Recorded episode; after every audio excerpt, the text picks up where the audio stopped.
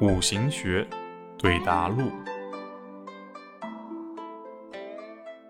男生问：“老师，您上课案例分析的时候说暗合是租房子，为什么不能是悄悄的买下房子呢？”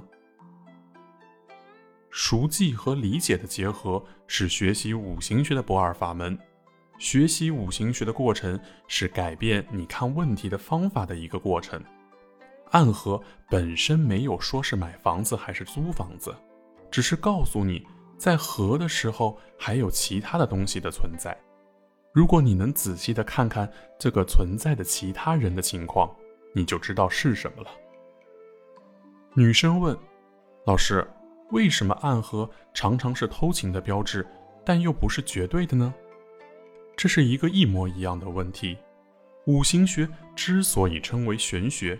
是他的思维模型和一般人用的不太相同，他需要跨过事实一步，回头再看事实。